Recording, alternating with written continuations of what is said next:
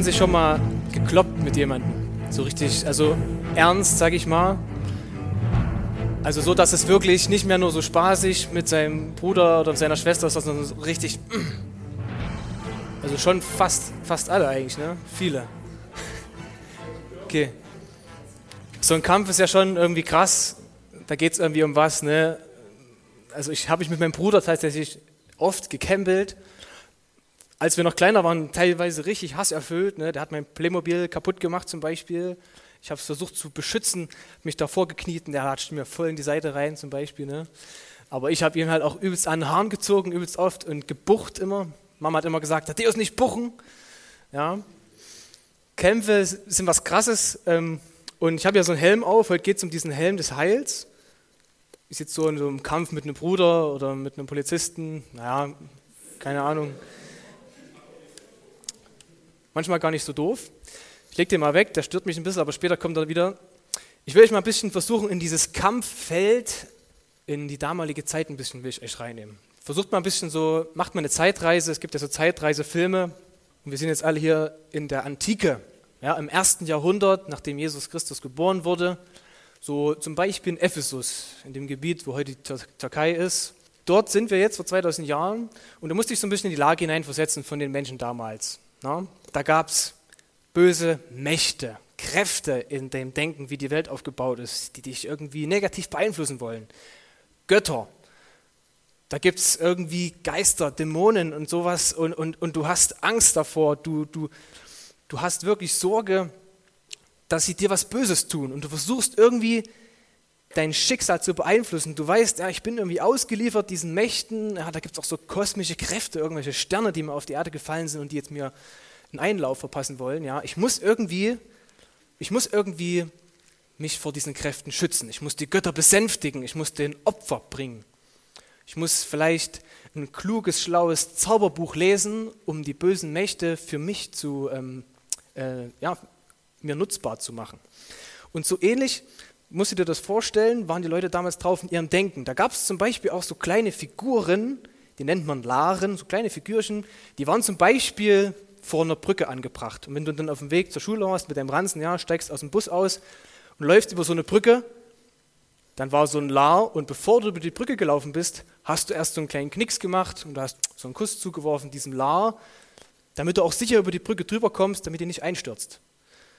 Und wenn du das dann nicht mehr gemacht hast, weil du zum Beispiel Christ geworden bist und so ein Humbug nicht mehr glaubst, dann fanden die anderen Menschen, die keine Christen waren, das ganz schön asozial, dass du diesem Lar jetzt keinen Kuss mehr zuwirfst. Weil du hast ja ihn in Gefahr gebracht, die Brücke könnte einstürzen. Und in so einer Welt haben die Menschen gelebt.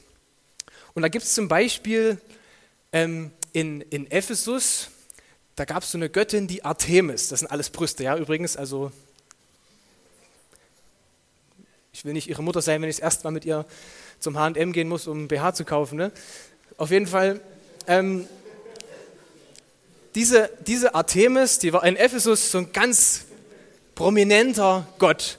Die haben geglaubt, das könnt ihr zum Beispiel nachlesen in Apostelgeschichte 19, dass die mal vom Himmel runtergefallen ist, diese Statue. Und die war ganz wichtig für die Menschen dort. Ne? Und der Paulus war ja mal da in Ephesus gewesen. Ähm, und da könnt ihr das, wenn ihr das möchtet, mal nachlesen in Apostelgeschichte 19. Da lest ihr das mit den Zauberbüchern, das war ganz wichtig für die, mit Dämonen und so. Und auch mit dieser Artemis. Die Menschen waren fasziniert von dieser Artemis. Und die haben diese Götter auch oft Retter genannt oder Retterinnen. So Teira auf Griechisch. Oder auch Kaiser hatten oft so einen göttlichen Touch und die wurden auch Soter genannt, also Retter. Und so hat man versucht, als antiker Mensch sich vor diesen Mächten zu schützen. So, jetzt ist es so, ihr seid ja in dieser, in dieser Serie über diese Waffenrüstung und der Paulus der hat ja diesen Brief geschrieben an eine Gemeinde in, in Ephesus. Das war aber auch eine, eine Gemeinde, ein Brief an mehrere Gemeinden gedacht. Das war so ein Rundbrief an viele Gemeinden in diesem Gebiet. Und es ist ganz spannend, was Paulus gerade an diese Gemeinde oder in dieses Gebiet hinein dieses, diese Passage schreibt mit dieser Waffenrüstung. Das habt ihr ja schon jetzt mal gelesen letztes Mal. Da hattet ihr schon diesen, diesen Brustpanzer der Gerechtigkeit und solche Geschichten, das, das Schwert des Geistes, was das Wort Gottes ist und sowas. Ähm, man kann sich ja die Frage stellen, wieso schreibt Paulus das genau in, diese, in, dieses Gebiet hinein? Warum finden wir das nur in diesem Epheserbrief und sonst nirgends so explizit? Der Grund ist wahrscheinlich, weil dort die Präsenz von, von diesen Göttern und von diesen Mächten besonders stark war in den Köpfen der Menschen. Deswegen möchte Paulus dort besonders deutlich sagen, hey, wir haben von Gott eine Ausrüstung bekommen, durch die wir geschützt sind vor all diesem Zeug. So, und ihr habt ja schon gelesen, diesen Text und jetzt bitte ich mal die Ronja nach vorne. Ronja? Schließlich werdet stark im Herrn und in der Macht seiner Stärke. Zieht die ganze Waffenrüstung Gottes an, damit ihr gegen die Listen des Teufels bestehen könnt. Denn unser Kampf ist nicht gegen Fleisch und Blut, sondern gegen die Gewalten, gegen die Mächte, gegen die Weltbeherrscher dieser Finsternis, gegen geistigen Mächten der Bosheit in der Himmelswelt. Deshalb ergreift die ganze Waffenrüstung Gottes, damit ihr an dem bösen Tag widerstehen und, wenn ihr alles ausgerichtet habt, stehen bleiben könnt. Vielen Dank. Also wir sehen irgendwie, krass, Paulus deutet diese ganzen Mächte, Kräfte, die da so rumgeistern, irgendwie, er sieht da drin viel mehr die Listen des Teufels, die die Christen angreifen. Und er möchte quasi die Gemeinde dort, die Christen dort vor diesen Listen des Teufels warnen. Er möchte sie dafür sensibel machen. Und er sagt ihnen im Endeffekt, ey, ihr seid in einem Kampf, ob ihr das wollt oder nicht, ob ihr euch dessen bewusst seid oder nicht. Es gibt Kräfte, die euch betrügen wollen. Und wir haben aber etwas bekommen, um uns dagegen zu wehren. Wie gesagt, ihr hattet schon über dieses Kurzschwert gesprochen, über den Gürtel der Wahrheit, den Schild des Glaubens, Brustpanzer der Gerechtigkeit. Und einfach so ein bisschen als Information für euch, ich finde es ganz interessant, sich mal zu fragen, wie kommt denn Paulus darauf, dieses Bild mit der Rüstung zu gebrauchen? Ich meine, der spricht ja nicht wirklich von einem Helm, der spricht ja nicht wirklich von einem Schwert, mit dem wir dann Leute abstechen. Das sind ja alles Bilder, Metaphern. Wie kommt er denn dazu, das so zu machen? Und dazu lesen wir mal den nächsten Text vor. Und zwar kommt ähm, die Melina nach vorne. Also kurz zur, Erklärung noch, das ist jetzt hier eine Passage aus dem Alten Testament, ein Prophet, Jesaja, ja, so einige Jahrhunderte vor, bevor das Neue Testament entstanden ist, hat er da was geschrieben über Gott. Jesaja 59, Vers 15 bis 18. Das alles hat der Herr gesehen. Es missfiel ihm, dass es kein Recht mehr gab. Er sah, dass keiner etwas unternahm. Er war entsetzt, dass niemand dagegen einschritt. Da griff er selbst ein und schützte sich auf seine eigene Gerechtigkeit. Er zog die Gerechtigkeit an wie einen Panzer und setzte sich den Helm der Rettung auf. Er zog sich Rache als Gewand an und hüllte sich in Eifersucht wie in einen Mantel. Er übt Vergeltung, wie es die Taten verdienen. Er lässt die Gegner seinen Zorn spüren und die Feinde seine Vergeltung. Sie trifft auch noch die festen Inseln. Mhm, vielen Dank. Also Paulus, der war so ein Fan vom Bibellesen, der hat es gemacht in ganz vielen Stellen im Neuen Testament sehen wir, dass Paulus irgendwas aus dem Buch Jesaja zitiert, auch aus anderen Büchern, aber auch ganz besonders oft aus dem Buch Jesaja. Das heißt, er kannte das Buch Jesaja und er hat zu 100 Prozent auch diese Stelle aus dem Jesaja-Buch gelesen. Und hier wird Gott beschrieben als jemand, der gegen seine Widersacher vorgeht. Die Widersacher hier sind Menschen, das Volk Israel, was ihm ungehorsam war. Und Gott ist offensichtlich ausgerüstet mit einem Brustpanzer, mit einem Helm, mit einem Mantel, verschiedenen Dingen und geht jetzt gegen seine Feinde vor. Und Paulus denkt sich vielleicht so, hm, ganz cool, Gott ist also stark, er ist ausgerüstet gegenüber seinen Feinden. Auch das Bild, das nehme ich mir mal und übertrage das auf die Gemeinde, so ganz frei hat er wohl damit wahrscheinlich gespielt, mit diesem Bild. Und kombiniert das dann mit dieser Ausrüstung von den römischen Soldaten, die damals überall präsent waren, die für Recht und Ordnung gesorgt haben, die auch im Heer gekämpft haben. Und ja, nimmt eben diese einzelnen Bestandteile dieser Waffenrüstung, um uns eine Lektion zu sagen. Jetzt kommt mal bitte die Marie nach vorne und liest nochmal eine Bibelstelle vor. Das ist aus dem ersten Thessalonischer Brief. Da sehen wir mal, wo Paulus dieses Konzept von dieser Rüstung nochmal in der Bibel verwendet im Neuen Testament. Genau, im ersten Thessalonischer 5, Vers 8 steht, wir aber gehören zum Tag und wollen darum nüchtern sein, gerüstet mit dem Brustpanzer des Glaubens und der Liebe und mit dem Helm der Hoffnung auf Rettung. Genau. Super, vielen Dank. Also ihr seht schon, jetzt hier, da gibt es so ein Dingsbums, so ein, ah, guck mal, wir sehen schon hier, jetzt geht es hier um den Brustpanzer des Glaubens und der Liebe. Jetzt will ich mal in die Runde fragen, was war denn der Brustpanzer in den letzten Wochen, als ihr darüber gesprochen habt? Hat jemand eine Ahnung? diese Predigt über den Brustpanzer der Gerechtigkeit. Ne? Was steht aber jetzt hier?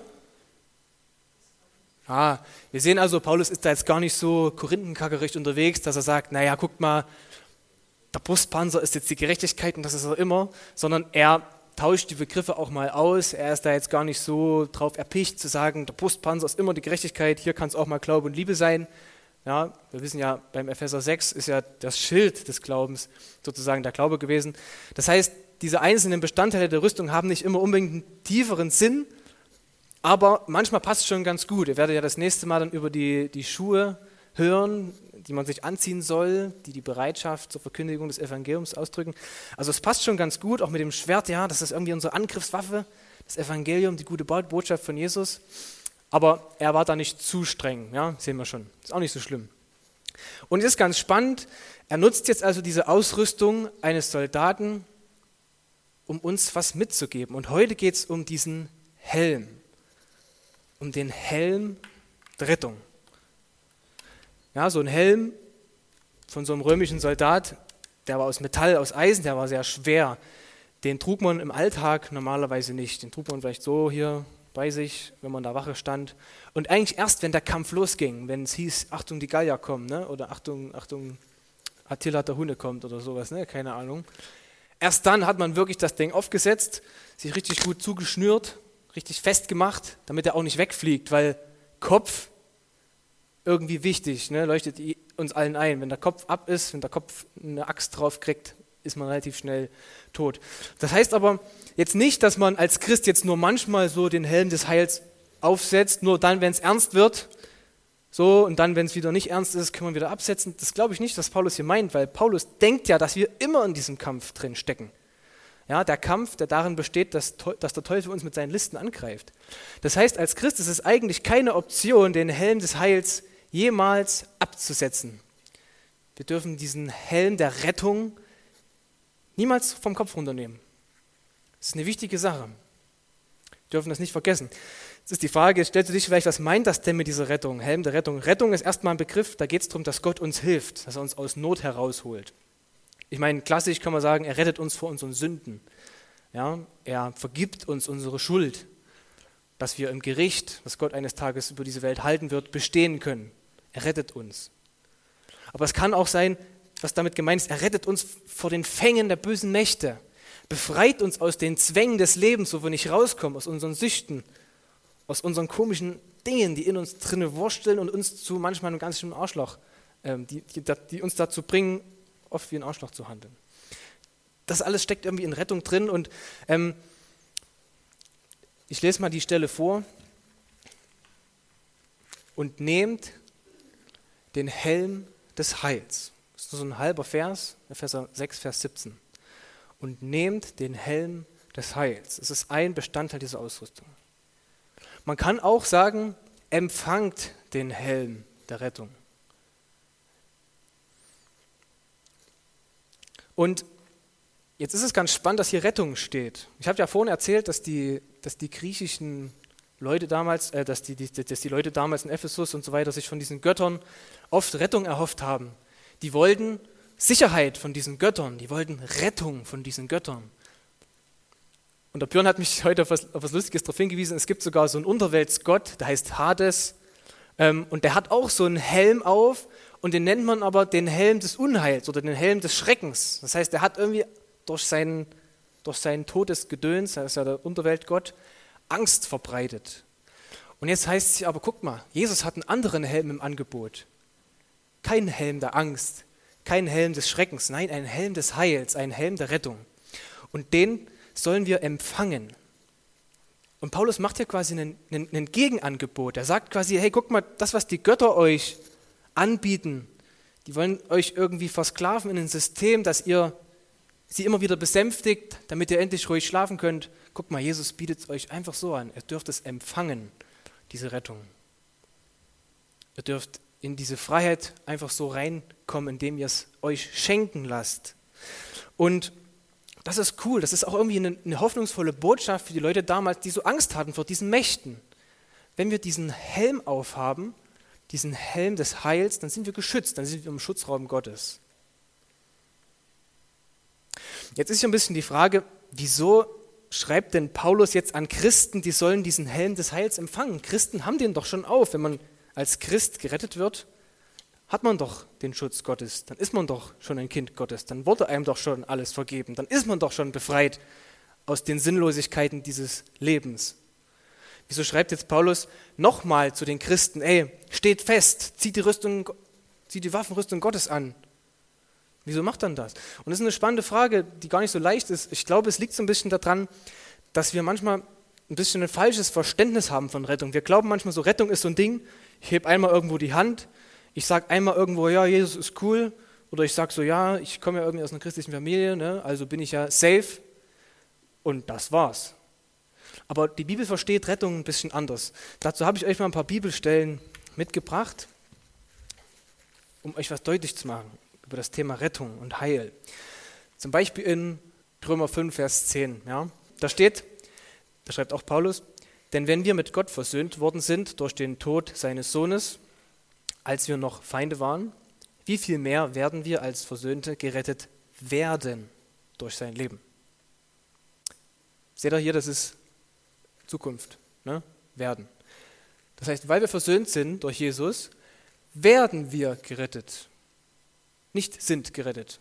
Komisch, oder? In 1. Thessalonicher 1, Vers 10, da lesen wir, Jesus, der uns rettet vor dem zukünftigen Zorn. Also der Zorn, das Gericht, wo Gott auch seine Missgunst, seine Unfreude über die Sünde ausdrücken wird, ist eine zukünftige Geschichte, ja, wenn Jesus wiederkommt. Und Jesus rettet uns vor diesem zukünftigen Zorn. Also er rettet uns von einer Sache, die noch in der Zukunft liegt. Interessanter Gedanke, oder? Gleichzeitig sagt das Neue Testament aber auch Sachen wie zum Beispiel das hier. Epheser 2, Vers 5 und 8, da steht aus Gnade, seid ihr errettet. Quasi einen Zustand, der schon in der Gegenwart ist. Aus Gnade seid ihr errettet. Oder in 1. Korinther 15, Vers 2a, da geht es um das Evangelium und da heißt es, durch das Evangelium oder durch die gute Botschaft werdet ihr gerettet, wenn ihr sie unverfälscht festhaltet. So. Also wir haben so einen Zustand, hier, das wollte ich. Ja. Wir haben so einen Zustand irgendwie, krass, wir, wir sind schon gerettet als Christen, klar, wenn wir glauben an Jesus, wenn wir irgendwie unsere, unsere, unser sündiges Leben von Jesus weggenommen bekommen haben, dann sind wir gerettet. Das sagt die Bibel. Aber gleichzeitig sagt die Bibel, wir sollen das auch festhalten. Und sie sagt auch, ihr werdet noch gerettet werden. Das heißt, Rettung ist so ein Ding, irgendwie ist es schon jetzt da, aber es ist auch noch nicht so richtig da. Könnt ihr das ungefähr verstehen? Das ist ja bei vielen Sachen so im Neuen Testament. Zum einen, ähm, diese Welt hier, in der wir leben, Gottes Reich kommt schon. Ja? Es verändern sich schon Dinge. Die Welt wird ein bisschen barmherziger, hoffentlich, Stück für Stück, vor allem da, wo Christen sind. Ja, hoffentlich. Ne? Aber wir wissen auch, das kommt mal noch viel krasser. Eines Tages wird Jesus eine neue Welt bauen. Diese Welt hier wird umgestaltet, neu geschaffen. Und wir sind gerade in so einer Übergangsphase, ja? Schon jetzt, aber noch nicht so ganz. Das ist bei ganz vielen Bereichen in unserem Leben, ja? Wir haben jetzt schon, wir fangen jetzt schon an, unsere Sünden abzulegen, Jesus zu gehorchen, und wir schaffen es nicht richtig. Wir schaffen es noch nicht komplett. Das wird erst so sein, wenn Jesus wiederkommt und diese neue Welt macht und unseren Körper neu macht. Das ist dieses schon jetzt, aber noch nicht. Und das ist auch bei der Rettung so. Und davon bin ich überzeugt. Und jetzt schauen wir mal weiter. Das heißt, die Rettung ist mehr so ein Weg, ja? Ein Weg, auf dem wir Schritt um Schritt mit Jesus gehen. Rettung ist was Dynamisches. Etwas, was nicht einfach mal abgeschlossen ist, sondern etwas, was immer wieder passiert. Da kann man jetzt Angst bekommen und sagen, naja, da muss ich mich ja jeden Tag neu entscheiden und jeden Tag neu Buße tun, dass ich wirklich gerettet bin. Das, das finde ich Quatsch. Also das, das meine ich damit nicht. Ich will keine Angst machen mit diesem, was ich hier sage, sondern ich möchte sagen, Rettung ist ein Weg, auf dem wir mit Jesus unterwegs sind. Ja? Und der einfach ein Lifestyle ist und nicht nur irgendwie so eine punktuelle Entscheidung irgendwann mal in deinem Leben. Rettung ist ein Lifestyle, wo Jesus jeden Schritt mit dir geht und wo es auch wichtig ist, dass du immer wieder neu diesen Helm des Heils empfängst und dir nimmst, damit du geschützt bist. Weil nur wenn du dieses Heil, diese Rettung, die eines Tages komplett kommen wird, im Blick hast, wenn du auf die Ewigkeit fokussiert bist, ich glaube, dann bist du geschützt oder geschützter vor den Angriffen des Teufels. Dieser Helm des Heils, diese Aussicht auf die Zukunft, die mal sein wird, ist richtig genial. Also Errettung im Neuen Testament ist nichts, was einmal passiert und dann nicht mehr. Es ist nichts, was nur in der Zukunft liegt. Errettung beschreibt vielmehr einen Weg, den wir mit Jesus angefangen haben und den wir jetzt gerade gehen und der in die vollendete Zukunft zu Gott führt. Zur Rettung schlechthin, wenn wir Gott sehen werden, wenn er alles neu macht. Ich versuche es mal so ein bisschen an einem Beispiel zu veranschaulichen. Ne? Sechste Stunde, Matheunterricht. Du musst danach noch zwei Stunden Sozialkunde absitzen. Ja? Sechste Stunde Matheunterricht, ach, der Lehrer ist so langweilig, ja, du musst irgendwelche blöden Funktionen ausrechnen. Du bist nur am Abkotzen, dir geht es richtig schlecht, du fühlst dich gefangen. Und plötzlich taucht Jesus auf im Klassenraum und sagt zu dir, hey Karl, ich befreie dich. Du darfst jetzt hier aus diesem Unterricht rausgehen, nach Hause gehen und Fortnite zocken mit deinen Kumpels. Ja? So, du hörst das, sagst Jesus, geil, stehst auf, entscheidest dich dafür, jetzt dieser Rettung zu glauben. Ich gehe jetzt nach Hause und zock Fortnite mega geile Zukunft. Die Aussicht macht mich jetzt richtig froh, hier wirklich aus der Schule rauszugehen, ja? So. Und dann kommt aber irgendwie, deine Mutter kommt dir entgegen und sagt, ey Karl, der Lehrer hat mich angerufen, du musst zurück in die Schule kommen, du kannst nicht einfach gehen. So, und du sagst, oh Scheiße, hm, soll ich vielleicht wieder zurück in die Schule gehen? Und dann musst du sagen, nein Mama, Jesus hat mehr, mehr Recht als der Lehrer Lampe und du. Ja? Nein Mama, ich gehe nach Hause und zock Fortnite, Jesus hat es mir erlaubt. Er hat mich befreit aus dieser Sklaverei der Schule. Ja. Versteht ihr, was ich meine? Und, und das ist wichtig, dass wir uns auf diesem Weg von der Schule auf das Sofa zur Playstation nicht ablenken lassen. Durchziehen, einen Schritt um den anderen. Und wenn der Teufel kommt mit seinen Lügen und sagt, ey, Jesus ist scheiße, äh, in der Schule war es viel geiler, ja, sündige doch ein bisschen wieder und kack doch auf den ganzen Mist mit Jesu Nachfolge, ja, die Zukunft, Fortnite zocken auf dem Sofa mit ist gar nicht cool, es ist langweilig. Ja. Du musst diese Listen des Teufels abschmettern, indem du sagst, nope, guck mal hier, ich habe einen Helm der Rettung auf und der erinnert mich dran, Fortnite zocken ist geil. Ja. Die Zukunft, die Jesus mir versprochen hat, ist geil. Teufel, netter Versuch, aber die Zukunft, die Jesus mir versprochen hat, ist geil. Helm des Heils, Helm der Rettung. Wenn du das im Blick hast, bist du stark unterwegs im Glauben. Ja? Wenn du weißt, was die Zukunft ist, dass die Errettung eines Tages so krass eintreffen wird, dass es dort tausendmal geiler sein wird, als Fortnite zu zocken mit deinen Kumpels. Ja? Wenn du das weißt, dann kann der Teufel dich nicht angreifen. Setz den Helm der Rettung auf. Also es geht darum, das Ziel unserer Errettung nicht aus den Augen zu verlieren. Deswegen denke ich, schreibt zum Beispiel Paulus auch in dieser Thessalonischer Stelle, die wir gelesen haben, davon, dass wir den Helm der Hoffnung auf Errettung aufsetzen sollen. Das heißt, es geht darum, diese Hoffnung nicht zu verlieren. Du kennst das bestimmt, wenn du montags in die Schule gehst, du hast keinen Bock, es ist scheiße, aber du hast Hoffnung, denn du weißt, Freitag wird kommen. Versteht ihr? Und diese Hoffnung trägt dich durch die ganze Scheißwoche durch. Könnt ihr das verstehen? Diese Hoffnung, dass am Freitag Rettung sein wird, trägt dich durch den Dienstag, durch den Mittwoch, durch den Donnerstag. Und das dürfen wir mit der Errettung von Jesus erleben.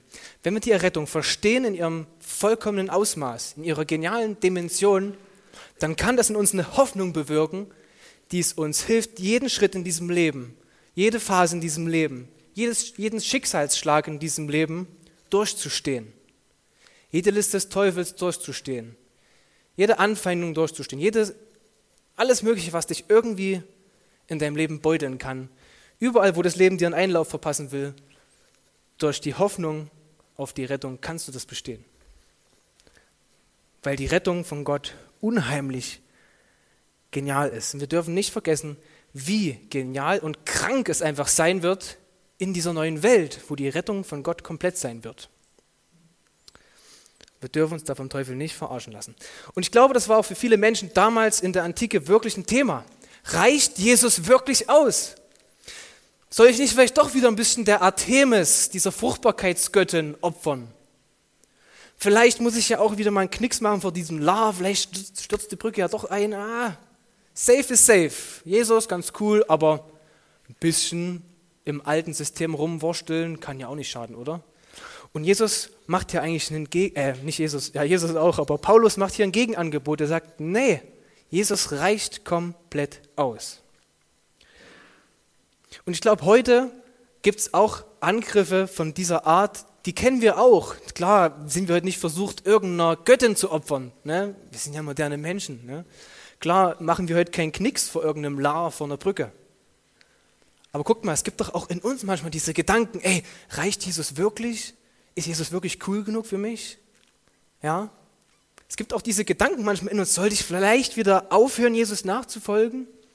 Sollte ich vielleicht einen anderen Lebensstil einschlagen? Es gibt ja auch andere Lebenskonzepte, die sind eigentlich viel cooler irgendwie als, als dieses mit diesem Jesus, oder? Ich will euch mal die Frage stellen, was sind Dinge, die dir manchmal besser erscheinen als Jesus? Welche Gedanken, welche Vorstellungen, welche Ansichten lassen dich an deiner Rettung durch Jesus zweifeln? Vielleicht welche Schicksalsschläge lassen dich an der Güte Gottes zweifeln? Vielleicht hast du auch schon mal was gelesen oder schon mal was gehört auf YouTube. lest ihr überhaupt noch? Wer liest denn von euch? Okay, geil. Vielleicht habt ihr schon mal was gelesen, ähm, nicht auf WhatsApp, ne? das meine ich nicht, ähm, wo ihr irgendwas gehört habt und gedacht, ey, das mit dem christlichen Glauben ist doch Bullshit, oder? Das mit dem christlichen Glauben ist doch Bullshit, oder? Vielleicht hast du solche, kennst du solche Gedanken, vielleicht soll ich wieder aufhören, mit Jesus zu gehen. Und ich glaube, dass, dass Paulus hier damals den Leuten wirklich einen großen und starken und einen ausreichenden Jesus vor Augen gemalt hat. Zum Beispiel in Epheser 1, Vers 2, dort wird Jesus als jemand beschrieben, der höher ist als all diese teuflischen Mächte. Jesus ist stärker als Artemis. Er ist der Retter. Er ist der Soter. Nicht der Kaiser, nicht Artemis. Du musst keine Angst haben vor diesem Hades mit diesem Helm des Unheils und Schreckens. Ja. Jesus ist der Babbo, im Kosmos. Ja? Jesus ist der Chef, er hat die Hosen an und nichts kann ihm das Wasser reichen. Und wisst ihr, durch Jesus sind wir als Christen, als Gläubige in eine Geschichte reingenommen, die unheimlich genial ist. Diese Geschichte gibt uns Halt, gibt uns Sicherheit. In der Geschichte, die Gott mit uns angefangen hat, in diesem Weg des Glaubens, in diesem Weg der Rettung, können wir eine sichere Zukunft erkennen. Und das kann uns zuversichtlich machen. Das kann uns dazu führen, dass wir nicht aus Angst heraus leben, nicht aus Hass heraus leben, nicht aus Verzweiflung heraus leben, sondern aus Liebe, aus Besonnenheit, aus Kraft. Das kann das Heil, was Gott uns schenkt, in uns bewirken. Das Heil Jesu ist ein Ruhepol verglichen mit den Verunsicherungen der Welt. Furcht und Schrecken vor bösen Kräften ist durch die Rettung nicht nötig. In dem Weg des Heils, der Errettung können wir erkennen, Gott hat eine gute Zukunft für uns. Und ich will dir sagen, es kann mal passieren, ja. Es ist menschlich, es ist normal, dass du mal irgendwie denkst, ah, sollte ich die Nachfolge Jesu vielleicht wieder an den Nagel hängen? Ja, vielleicht hast du im Biounterricht Sachen gehört, und das, zweifelt, das stellt ja alles in Frage, was die Lehrerin mir hier im Biounterricht erzählt. Vielleicht hast du irgendwie, wie gesagt, schon mal einen cooleren Lebensstil kennengelernt. Ja, ich will eigentlich lieber so leben und nicht wie Jesus. Vielleicht findest du auch anderen Glauben manchmal attraktiver. Manchmal sagst du, ach Gott, braucht man den überhaupt? Gibt doch die Wissenschaft, die Wissenschaft hat doch alles erklärt. Ja, so ganz einfach, die Welt ist einfach aus nichts entstanden. So, ach stimmt, ist ja gar nicht so einfach. Naja. Ähm, versteht ihr? Diese, diese Gedanken in uns, die können mal aufkommen. Vielleicht haben dich auch Christen mal so hart verletzt in deinem Leben, dass du dir gesagt hast, ey Gott, das soll ein Kind von dir sein. Wie soll ich an dich glauben, wenn solche Assis unter deinen Kindern sind? Weißt du? Und diese Gedanken sind okay. Die, es ist okay, wenn die passieren, aber es ist nicht okay, dass du diesen Gedanken folgst. Denn das Heil, die Rettung ist viel geiler als all diese Gedanken, die ich gerade aufgezählt habe. Jesus ist besser als alles, was ihn dir rauben will. Nehmt den Helm des Heils. Ja, vergesst nicht, die Zukunft, die Gott für uns hat, ist einfach nur krank. Vergesst nicht, diese Hoffnung festzuhalten. Es lohnt sich auf jeden Fall, egal was passiert. Wir sind in diesem Kampf und wir dürfen diesen Helm der Rettung immer wieder aufsetzen. Wisst ihr, Jesus ist am Kreuz gestorben, hat deine Sünden weggenommen, weil er dich liebt. Und er bereitet dir eine krank geile Zukunft. Und die dürfen wir nicht aus den Augen verlieren. Wir dürfen sie nicht aus den Augen verlieren. Und ich möchte euch jetzt mal gleich einen Bibeltext vorlesen. Dazu haben wir ein bisschen Musik. No? Denn wisst ihr was? Mir geht es ja auch nicht anders als euch. Wisst ihr was? Ich, ich hocke manchmal auf dem Sofa und ziehe mir YouTube-Videos rein und bin irgendwie voll glücklich. Ah, schöne YouTube-Videos. Und ich vergesse, wie krank die Zukunft ist, die Gott für mich hat. Und kann das gar nicht mehr würdigen. Wenn ich mich die ganze Zeit mit irgendwelchem Müll vollstopfe, vergesse ich, wie schön es ist, was Gott für mich vorbereitet hat. Und deswegen lese ich euch diesen Bibeltext vor aus dem Jesaja-Buch, wo es um die Rettung geht, die eines Tages kommen wird. Und wir hören dazu Musik, damit wir durch die Musik von der Emotion her auch angemessen fühlen, wenn wir diesen Text lesen, denn dieser Text ist einfach noch cool. Er ist in der Sprache des Alten Testaments verfasst, stört euch nicht an so manchen Begriffen, aber ich glaube, es kommt schon rüber, was hier gemeint ist. Ich lese euch diesen Text vor. Ich bitte euch wirklich, macht von mir aus auch die Augen zu, wenn ihr wollt. Hört auf den Text. Stellt euch vor, wie es sein wird, wenn Gott das tun wird, was wir jetzt lesen, und dann überlegt, lohnt es sich wirklich, das fallen zu lassen, oder lohnt es sich, darauf hinzulaufen mit Jesus an der Seite?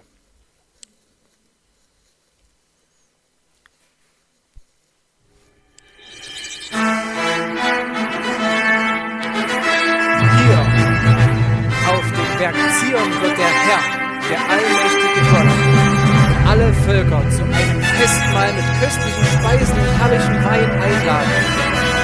Einem Festmahl mit bestem Fleisch, gut gelagertem Wein. Dann zerreißt er den Trauerschleier, der über allen Menschen liegt, und zieht das Leichentuch weg, das alle Völker bedeckt.